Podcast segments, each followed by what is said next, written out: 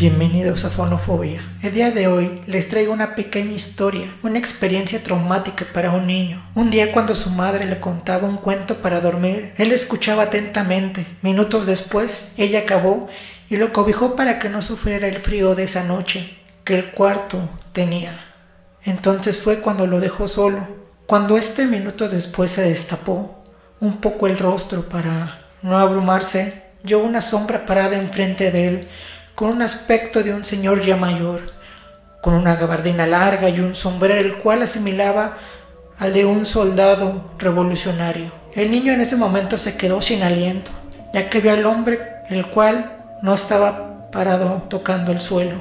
Al principio pensó que solo era el reflejo de algo que colgaba en el mueble de enfrente de él, pero cuando ese algo le comenzó a sonreír fue cuando el niño, con el miedo, decidió cobijarse hasta la cabeza y así pasaron tres minutos, donde el niño rezaba desesperado porque no encontraba alguna razón de eso que estaba enfrente de él. En eso fue cuando, de repente, esa cosa abrumadora lo tomó por los brazos, apretándolo fuertemente. El niño no podía moverse ya que sentía una especie de parálisis donde no podía hablar, ni gritar, ni decir algún quejido, algo desesperante para él. Así que su única opción fue rezar, rezar fuertemente, entre lágrimas y, mucha desesperación.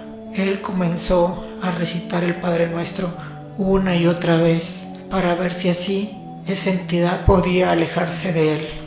Cuando pudo soltarse minutos después, él corrió rápidamente al cuarto desde donde estaban sus padres. Tocó fuertemente la puerta, pero nadie le hacía caso. Pareciese que no lo podían escuchar. Entonces el niño empezó a gritar y a azotar la puerta. En eso salió su madre desesperada y le dijo que qué estaba pasando. Fue entonces cuando el niño le comenzó a comentar la historia aquella historia que le marcaría su vida para siempre. Pero todo fue en vano porque su madre no le creyó. No le creyó y pensó que solamente fue un sueño banal el cual se había adueñado de él, o que simplemente era el poder de su imaginación lo cual lo estaba haciendo delirar y decir cosas que no tenían algún sentido. Al día siguiente, cuando el niño se preparaba para ir a la escuela, su madre le servía el desayuno y lo alistó para llevárselo a la escuela. Al salir, su madre entró rápido por algo que se le había olvidado. Fue entonces cuando se encontró a la vecina, la cual comenzó a platicar con él y le empezó a comentar de cómo estaba su día.